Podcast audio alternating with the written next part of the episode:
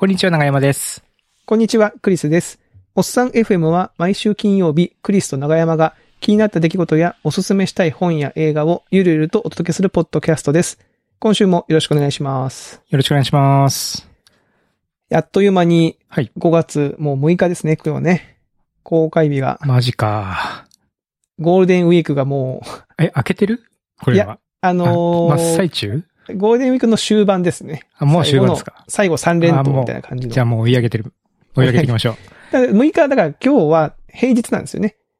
ただお休みを、そうそう、お休み取って、こう、連休にされてる方も多いんじゃないかなとうんなるほど。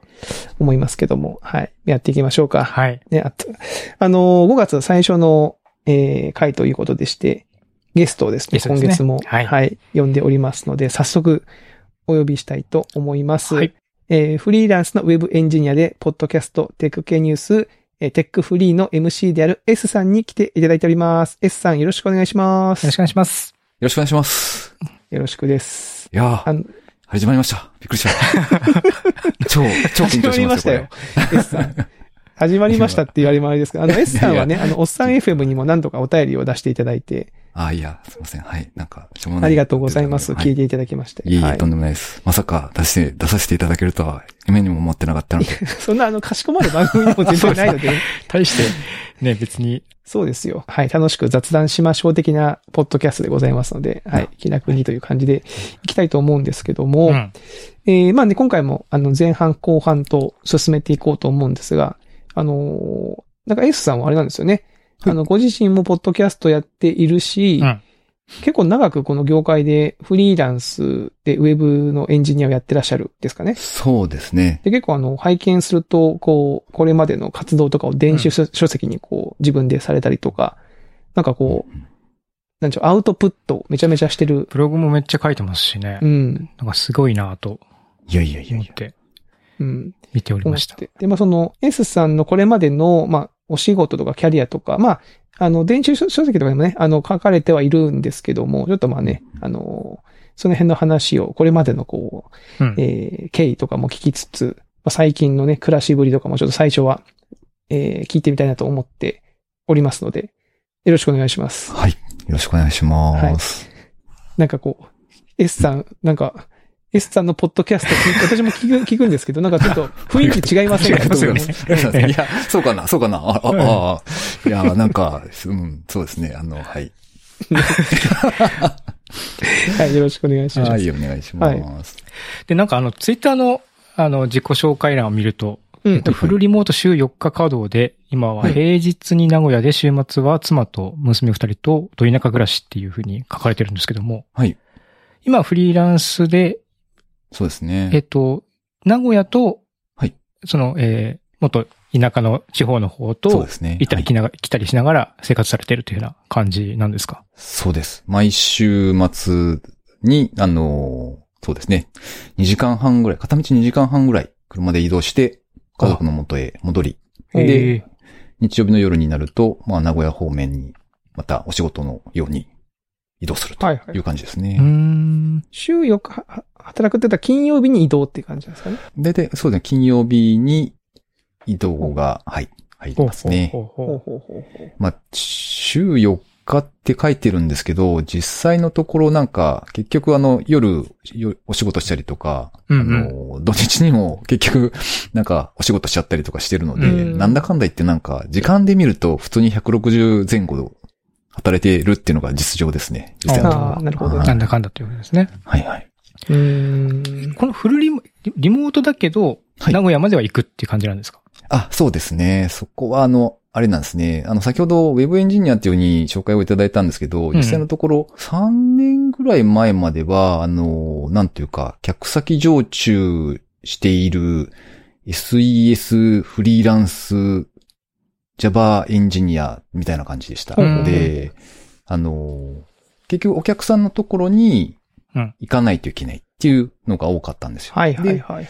たまたまというか、まあ、一応自分なりにいろいろと試行錯誤してですね、うんそのフルリモートでお仕事がいただけるようになったので、あのーまあ、本当はというか、ずっと田舎の方にいても、仕事ができなくはないと思うんですよね。できなくうんはないと思うんだけど、まあ一応建前上は、その、例えば、こう、机とか、その大きなディスプレイとかうん。の環境がないからなーっていうことにはしてやるんですけど、えあの、まあまあ、あの、ほら、あの、我々の世代だと、亭主元気で留守がいいっていうフレーズ、知ってますか？え はい。ダンス2号だね。ダンス2号だっけ？えで、えなんか。うん。うん、ありますね。セナありましたね。はいそうだね。懐かしすぎますね。そう。懐かしすぎるし、もう多分この令和の時代に言ったら、なんか怒られ昭和だねますよ。なんか、うん。うん。ちょっと分かってもらえてよかった。嬉しいいや、です。全然わかりますよはい。世代ですから。うん。まあまあ、それもあってですね、あの、なんかちょっと移動しながら、うん、のえーを、そのスタイルをずっとやってますね。まあ、実際あの、もしかするとね、突然、やっぱりその仕事が変わってしまって、あの、うんやっぱり、そのお客さんのところに行かなきゃいけないみたいなことになる可能性もあるよなと思って、あの、まあ、しばらくその状態を続けたまま、今まで来てるとなるほどですね。はい。じゃあその仕事の時間というのは、まあ、こうき切り離してというか、そうですね。えーその名古屋に行くということで、こえーう仕事モードみたいな感じだし、うん週末はまあ週末の家族の時間みたいな感じのこう切り分けをしつつ、え、フリーランス、いくつかの会社さんと一緒にこうやってるみたいな感じなんですかね、フリーランス。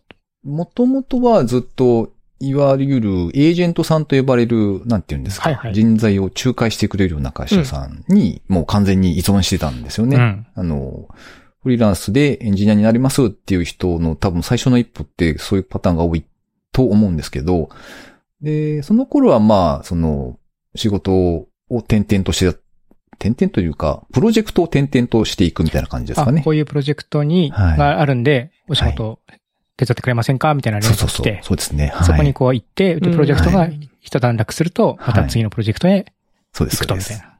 あーなるほど、なるほど。で、それが、まあもともとそういう感じだったんですけども、今はまああの自分で選選んでというとおこがましいですけど、あの、まあ面白そうな仕事に、今はでも一つのプロジェクトにもう2年以上入ってますかね。うん東京の方の、東京のスタートアップ企業から、うん、お声掛けをいただいて、そこにずっといるって感じですね。あうんあ、じゃあ別に名古屋にその会社がもちろんあるわけじゃなくて、はい。東京の会社さんの仕事を、うんうん。な、え、名古屋のど、どこでやってるんですか？おオフィスが、えー自分のオフィスが。いや、えっとね、名古屋にいるって言っているところが、結局自分の実家があるんですよ。はあ、はあはあはあ、ほうほうはいはい。なので、そこでまあ、両親ともまだ健在なので、ええまあ、そこで、あの、楽させてもらってるって感じですあね。えー、あそうですなんか面白いですね。なんか、へえ。なんかちょっと、そういう僕の思ってた。想像と違いまして、ちょっと。なるほど。うん。あど、どんなことを想像さなんかあれてたんだろのう。、はい、シェアオフィスみたいな、WeWork みたいなところにこう、ああ、いやいや行ってと、か、いいえ。そういうのをイメージしておりました。あの、なんかどちらかというと、なんかこう、受験に失敗した拓郎みたいな、そんな感じです。例えがあれですけど、うんなるほど。なるほど。なんか、ご家族の方から、はいはい。そんなか、いや、そんな感じだったら別に家でやったらいいじゃんとか、そういうのもないんですか？うんいや、まあ、いや、今のところは、まあそこまでそう言われたことはないんですけど、まあまあ、あのね、ずっと一緒にいるとね、いろいろとね。なんかその、その辺の話になると、ちょっとこう、まあね。まあまあ、いろいろもごもごしままあまあ、いろいろあるんじゃないですか。いやいや、まあいろいろまあみんな、こう、世の中のね、おっさんで、そのね、だ、あの、パートナーの方がいらっしゃる方は、はいはいまあ、させていただけるんじゃないかなっていう気が。うんああまあまあ、まあ、関係はいろいろとね、ありますからね。そうそうそういうリズムがいいっていう人も、まあもちろん。逆に、その、お子さんとか奥さんとかって、その、名古屋とかの方が、なんていうんですかね、過ごしやすいとか、そういうのわけでもない。あ、どうでしょうね。もう、うんさすがに、その、まあ、娘がいるんですけど、えやっぱり学校のね、転校だとかそういうのはしたくないというのがあるので、まあ、それはあんまりえ。考えてない地元がかな。いいって感じなんですね。ううんん。え、田舎って、ちあれなんですけど、どのくらい田舎なんですか？僕もい、あの、じ生まれがいな、割とど田舎なんで、あの、そうですね、庭先まで鹿が来る感じあです。、結構な、そうですね。結構なお手前ですね。お手前で。結構なお手前。前。うん。え、でもさ、引っ越しをするまで A さん、別にそういう田舎には馴染みはなかったわけなんですよね？うん、ない、ないですね。あの、もともとずっと生まれ育ったのが、あの、名古屋って言ってますけど、あの、名古屋の隣ぐらいにあるあの、ベッドタウン的な場所の、うんうんあの、まあ、中途半端な半都会というか、田舎というのか。うんまあでも名古屋、その市外に出ることも別に普通にそうそうそう、あるですね。ですよね。。割と、ううん。ん、便利に行けるんでよかったんですけど、なので、そんな自然の多いところには、あんまり縁はなかったですね。えー。それが、まあ急にその引っ越した形になって、それはでも、どう、田舎暮らしはたの楽しめてる感じなんですか？それとも、うん。どっちなんだろう？中暮らし。ああ、あの、なんか、今までのそのゲストの方々のお話を聞いてる感じ、こう結構皆さんこうポジティブに楽しまれてる方がうん多くて、大体そういう感じですね。ですよね、うんうんうんいいなと思って聞いてるんですけど、僕はどうでしょう今、その田舎に引っ越しましたって言って、それは2009年の頭とかそれぐらいなんですよ。はいはいはい。だから13 3年ぐらい。年ともうか経っ13年、12年とか、ますよねそんな感じです。未だにアウェイ感が拭えないです。ああなるほどね。はいなんかすいません。あの、微妙にこう、ネガティブな話になっていやいや全然いいんですよよ。逆になんか そういう人がいないなとは思ってそれがやっぱりリアルだと思うんでそうそうですね。そうなんですよね、うんでもね。まあまあ、あれですね、あの、一応、なんというか、フォローじゃないですけど、まあその引っ越した当時に、うんあの、まあ仕事をこう、ちゃんと見つけない状態で引っ越したんですよね。はい。そうすると、あの、どうなるかっていうと、あ、仕事ないわ、探さなきゃ、みたいな感じになっていき、うんで、でも、その、さっき言ったような田舎なので、まあそもそもエンジニアなんていう職種はゼロなんですよ、募集されてるのが。はいはい。はいはいはい。で、まあ、なんとか潜り込んだような、その、なんか、営業職とかも一度やったことがあったりするんですけど、うんうんあの、えーテレアポとかも、こう、ガンガンさせられ、うんえーっと、えー給料明細を見たら、17万いくらみたいなのだったりとか、そういう感じの状況で、で、6ヶ月ぐらい経った後に、あの、いや、君はちょっと営業には向いてないねって言われて、あの、使用期間が終了になってとか、まあそういへう、ー結構辛いというか、ああ、結構厳しい。使用期間が終了というか、もう、もう使用期間だったんで、もう、そうそう。正社員のチェンジみたいなのはない、ないですよ、みたいな、そういうことです。そうです、そうです。そうですあへえ。えーまあそんな状況があったりとかする、するまあそういう、なんて言うんでしょうね。いわゆる経済面とかでも結構厳しい状況だったので、うんなかなか、あの、なんて言うんでしょうね。例えば、周りの方から、あの、今度こういうね、地元のお祭りがあって、もうみんなそれで、例えば直吹きみたいなものがあったりするんですけど、うんうん。あ近く。の、直吹き？はい、えっ、と、地元の歌舞伎というか、あれですね、子供がやったりとか、地域危ね、の人たちが長そうだった、直吹きを。いや、クリスさん知ってんのかなと思って。僕もなんか、はい、はいって言ったけど、すいません直吹き。すいません。なんかおかきみたいなやつかと思った。直吹きね。歌舞伎？歌舞へ伎、歌舞伎の、はい、あの、地方の歌舞伎というんですかねあ、。そんなのがあるんですね。直吹き。本当だ。検索したら出てきた。直吹き。はいあの、まあ、いわゆるその地元の人たちが楽しむというか、秋頃に自分たちが役者として、こう楽しむむ。そんなのがあったりとか。まあまあそういうイベントとかがあったりするんですけど、あの、お前もどうだみたいなことをこう言ってくれるじゃないですか、さすがに。最初、はいはいはい新しい人が来たら。なんですけど、まあその時に僕がそういう状況なので、なんか、いや、会社休まないといけないかもしれないし、うーん、みたいな感じになって、で、いや、すいません、ちょっと難しそうです、みたいな、そういうのがずっと続いてたんですよね。なんかいろんな声掛けがあっても。なんか、あんまり、こう、ポジティブになれずに、あの、うんうん。断ってばっかりみたいなのもあったので、まあ、それの、そのか、最初の部分で、ちょっと、うまいことを馴染めなかったみたいなのも、うん。あった気がします。だから逆に今僕がこの今の状況でそんなにそう、なんて言うんですか、こう割と自由に、あの、まあ、例えば会社の時間、お仕事の時間も調整できたりとか、そういう自由さが今はあるので、今もし、こう引っ越したっていう状態だったら、まあ、うん多少はなんかこう、楽しめるのかななんてのはちょっと思ったりはしますけどね。そうか。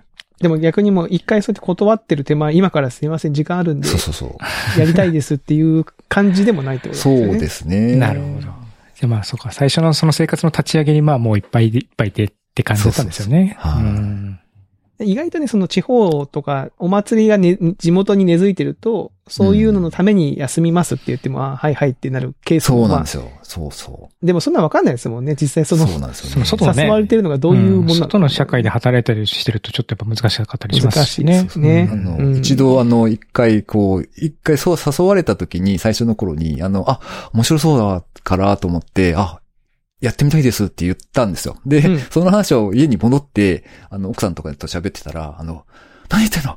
あれすごい大変なんだからみたいなことを言われ、断ってくださいみたいな。そんなこともあってですね。そんなことしてる状況じゃねえぞ、みたいな。そうそうそう。あまあ確かになんかね、その、なんでしょうか、そのどんなものか僕は想像でしかないですけど、はいその、男性の役割と女性の役割が結構全然違うケースもあるじゃないですか。そうですね。男性はなんかそのなんだ、みんなでワイワイ楽しんでてはいいけど、その女性がなんか台所に立ってあ、ね。結構いろいろみたいなね、やること多かったですよね。ね昭和的な風習もまだまだありますから、はい。ありますもんね、そういうのうね。ん。あなるほどね。まあそれでまあ地域のコミュニティにちょっとこう入るのが、みたいな。まあ、でも、あれですね、一応まあ、例えば子供たちが当然小学校通ったりとか、中学校入ったりとかするんで、まあ PTA とかの部分では、まあ学校に行って、その親御さんたちと多少はね、コミュニケーションあったりっていうのはうんありましたね。はいはいまあでもなんか、だんだん離、離れていくというか、小学校の時に一番こう、濃密に周りの親の、親御さんたちと交流はあるんですけど、あの、だんだん中学、高校になるにつれ、こう、減っていくうんうんというのがあって、うん今はほとんど本当に何もないかなうん。っていう感じですねうん。う。ん。まあわかります。僕もその京都引っ越してきて、今の家に引っ越すまでは全然馴染めなかったですけど、やっぱそ、のなんか少年野球とかそういうのきっかけで地域の活動に入っていって、で、僕の場合その少年野球に、まあ、最近また下の子入りましたけど、うん。あの、一応その残ったんですよね、親が。まあ、子供が卒業しても、まあ親がちょっとこうお手伝いするっていう感じで残ってるから、なんかつながりがちょっとこう。残ってるみたいなのはあるんで、まあわかりますね。その、もしそれがなかったとしたら確かに結構その地域とかそういうのの接点で結構離れていくなとはなんかうん思いますよね。うん。僕も全然ないもんな。ないですよね。地域の接点。うん。公園でスケボーとかしてたら 子供に教えてくれませんかみたいなのないですか、ないですね。ないうんキーの眼差しで見られるくらいしかない。確かにそうか、ないか。な。うん。まあまあこれもね、その、その好き、好き嫌いとか、その、そういうのにフィットするかどうかもありますから、別に無理にやんなくてもね、全然いいと思いますけど。なるほど。それでこうアウェー感があるわそうでけなんですすね。ね。まあ、あの、性格っていうか、その人によるっていうのも大きいかもしれないなっていうのはうん思いますね。あの、地域おこし協力隊っていうなんか制度がええ。ある、ありますねご存知ですか、うん。で、あれで、まあ、その、田舎の方にこう、な、なん、なんでしょう。何年かに一度こう、新しい人が来るんですけど、うん。うんあの、すごい積極的に地域にな馴染んでいく人と、あの、全く存在感のない人と、両極端に分かれたりするので、なんか、ああ、そうか、人によ、よ人によってやっぱりなんか、その、交流の仕方というか、そういうのの得て増えてるじゃないですけど、まあ、そういうのも違うから気にしなくてもいいかなってちょっと思ってます。うん。うん。うん。でもあれですね、その、仕事ないってととこだったんですけども、やっぱりエンジニアとしてキャリアを築いていったって感じ。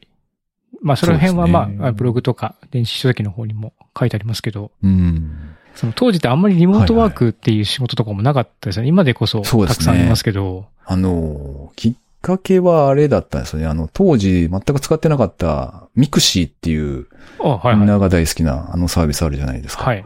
で、もう使ってない状態だったんですけど、なんかメールが届きましたみたいなのが、あの、通知があったんですよ。うん。で、なんかは、あの、とりあえず既読にしたい欲だけで、とりあえず久しぶりにログインしはいはいて、なんかまあ、あの、どうせしょうもないメールだとは思うんだけれども、既読にしておこうと思って入ってみたら、その、名古屋のあたりでエンジニアがフリーランスになると、こういう仕事がありますよ、みたいな案内があったんですよね。書書かれていた。まあ、いわゆる DM ですよ。はいはい。完全に。うん。うん。うん。で、それを読んで、あ、そうか、そういう仕事もあるんだな、みたいなことをぼんやりと読んでたんですけど、まあ、うん。なんかたまたまなんですけど、その中で、えっと、事例として、なんか、何か持病か何かがあって、週に1回は、まあ、病院とかの都合で、うんうん。うん。えっと、お休みをしながら働いている方もいますよ、みたいなことが書かれていて、で、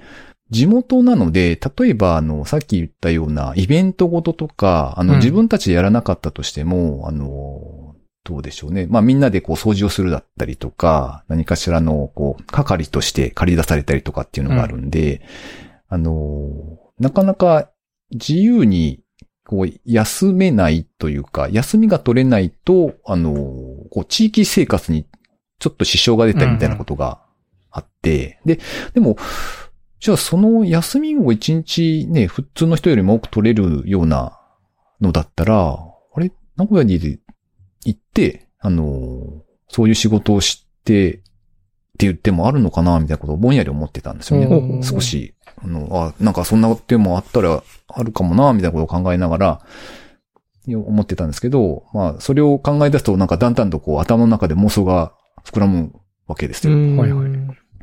で、ちょうど当時は、あの、なんか、そう、うんと、まあ、工場みたいなところで、一応、まあ、社内 SE 的な仕事が見つかっていた時で、まあ、そこで長く、長くと言っても4年とかかな、うん、働いていたとこなんですけど、あの、環境が結構辛くてですね、うんうん。まあ、怒鳴る人が多いし、ちょっと精神的にも厳しいですね。辛かったし、なんか、うんと、まあ、現場にも結構借り出されて、うん、体力つくのはいいんですけど、あの、まあまあ結構疲れる仕事だったりその SE 以外の仕事もそうそうそう。あったということですね。ありましたね。はい。リフトを乗ったりとかは楽しかったんですけど。はい、そういうのもあって、で、っていう状態だったので、あの、なんか、こう、なんでしょうね、こう、逃げ道を、こう、妄想してたみたいな感じですね、うん、で、まあ、それを考え出したら、まあ、なんというか、いても立ってもいられなくなってというかですね、あの、ちょっと、電話してみようと思って。うん、その、DM をくれたとこに。で、電話をしてみて、と、まあ、ともかく一回話を聞きに行きますって言って、名古屋までは、あの、片道2時間ちょいなので、金曜日の夕方にですね、会社終わって速攻で名古屋へ行って話を聞きに行って、あの、どうやら自分のまあ過去のエンジニア歴があれば、うん、もう仕事は潤沢にありますよ。あなたのこの経歴なら、あの、よりどりみどりですって言って言われて、で、なおかつ、まあ、その、お賃金的にもですね、あの、うん、その時の、その当時で多分40超えてましたけど、で、ドリで、まあ20万切るような金額だったので、うん。本当に子供、大学どころか高校進学大丈夫かなみたいなレベルだったから、まあそういう心配も全然なくなるし、その、現地を取るじゃないですけど、状況をまずは本当に確認をできたと。いうところで、まあ、あの、戻ってきてですね、翌週にもう速攻で退職届というか、ね、やめますって言って。スピード感。スピード感がありますね。そうですね。でもやめますって言った後に、あの、奥さんに、ちょっと話があるって言って。順番。あ、それ逆、順番ちょっとそれ逆でしょ。いや、あの、はい。ちょっと強い。そ、そこ、なんかよく、自分でもよく動いたなって思いますけど、あの、うんその順番でですね。あの、まあ、奥さん割と慎重派なんで。はいはい。僕と、僕と真逆なんですね。うん、だから、まあ、仮に先に相談、まあ、普通だと先に相談するじゃないですか。うん、奥さんとか家族とかにね。うん、で、それやってたら多分ね、あの、絶対にこう揉めるというか止められて何もできなくなるの目に見えてたんで。揉めるのはどっちにしてもいいと思いますけど。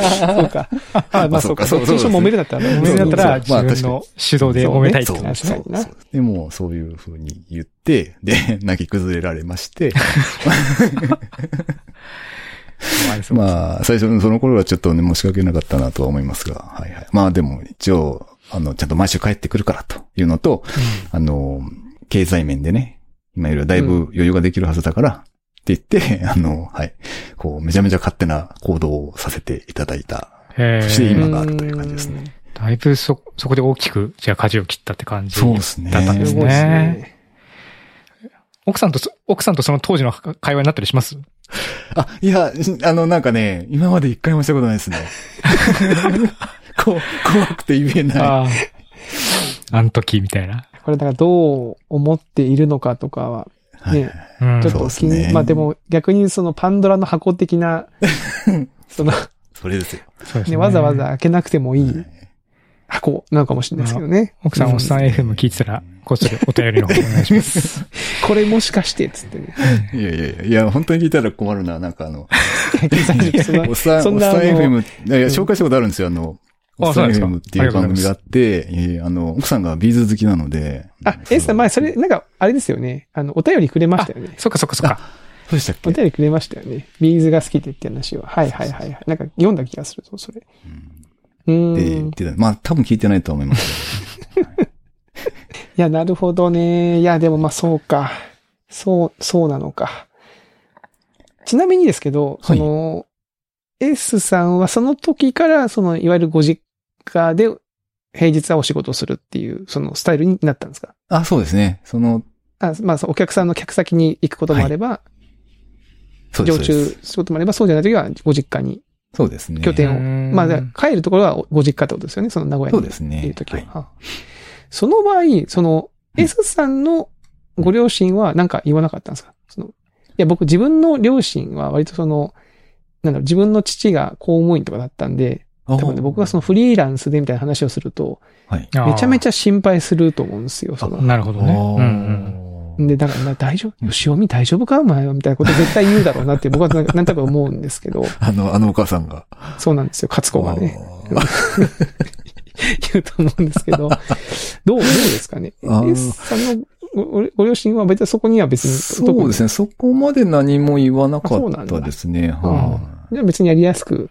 まあ、うん、やってそうでするんですねね。うん。でもその S さんのその舵の切り方というか、うん。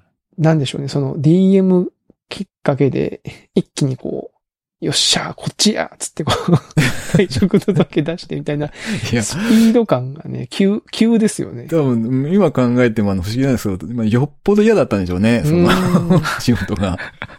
多分でも多分ね、その、うんと、冷静に考えると、本当にそのまま行ってたら、多分精神的に結構やばくなってただろうなっていうレベルではあったと思います。はい。完全にこれ自分で言い訳してますね、今ね、多分ね。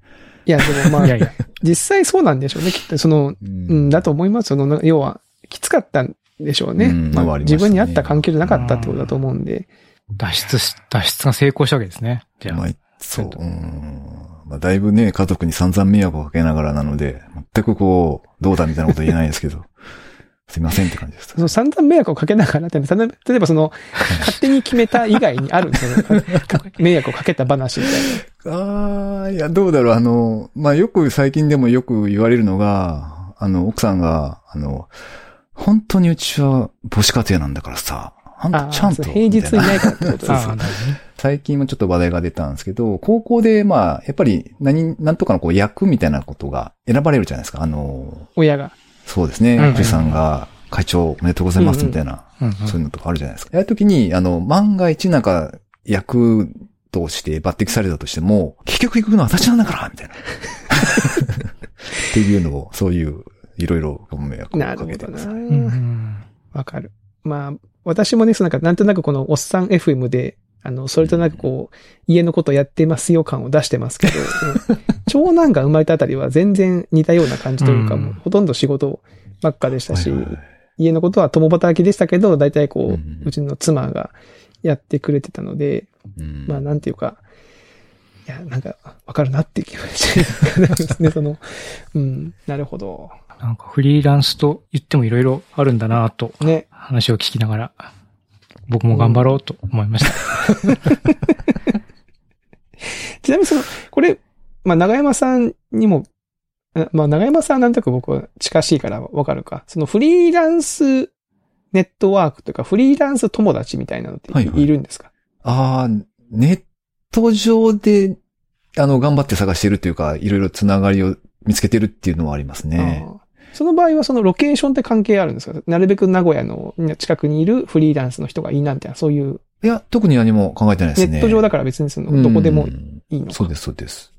地元でってやると、あんまり、あの、なんか、わざわざ自分で名古屋のフリーランスのエンジニアうん。の飲み会みたいなことをやったこともあった気がするんですけど、まあでも、まあそれで何人かこう、あの、知り合って、ツイッター繋がってみたいな方はいらっしゃったりはしますね。うん。まあでもやっぱりそんなにこう、よく、よく会ったりとか、コミュニケーションあるわけじゃないので、そんなに、うんうん。やっぱりネットがメインになっちゃってますね。えさん、お酒とかは飲まれます？あ、割と飲みますね。最近もそのなんか。要はい。なんでしょう。僕、まあ会社勤めとか会社にいると、なんかね、その仕事が終わった時にたまに、まあはいはい今コロナだからあれですけど、ちょっと飲みに行こっかみたいなのとか、うんまあ前はあったと思うんですけど、そのはいフリーランスとかでも、まああれか、はいそうか、職場に行って常駐とかしてりゃそこにいる人たちと行くってことに。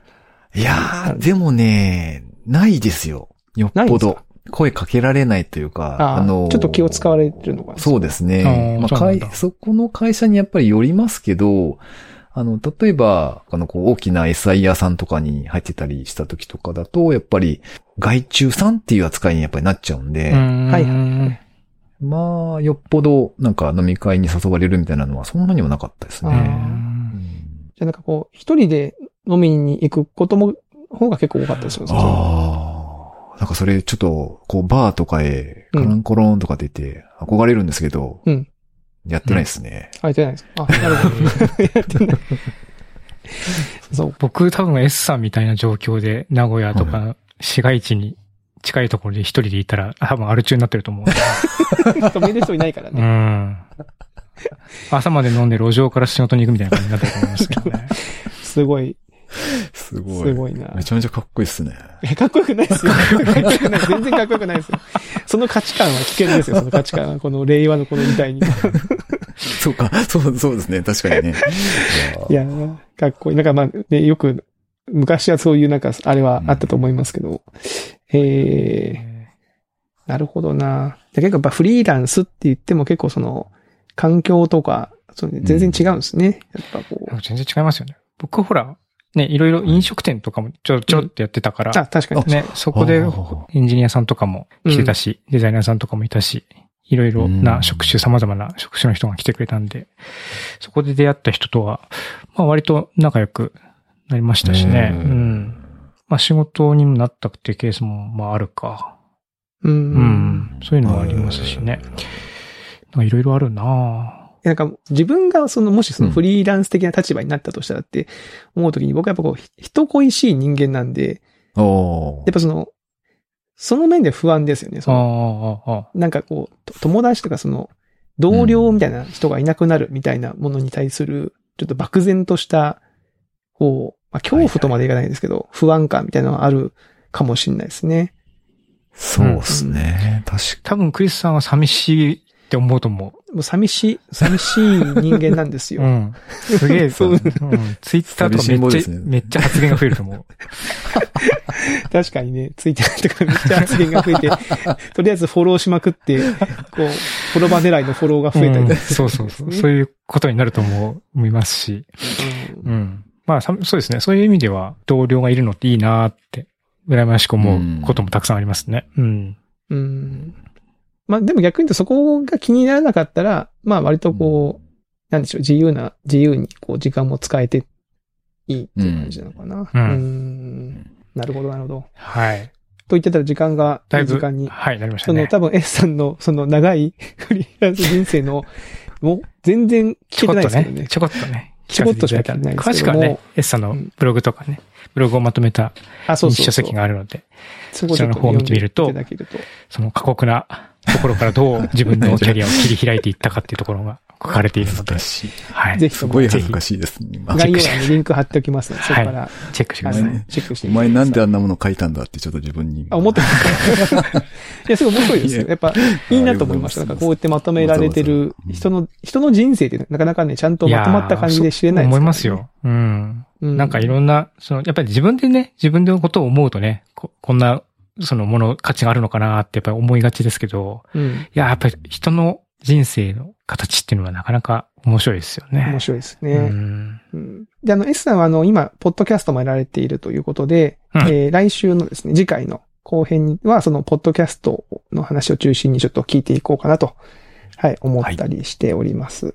はい。ということでですね、えー、前半はこのあたりとさせていただこうかなと思います。はい。それでは皆さん、また来週お会いしましょう。さよなら。さよなら。さよなら。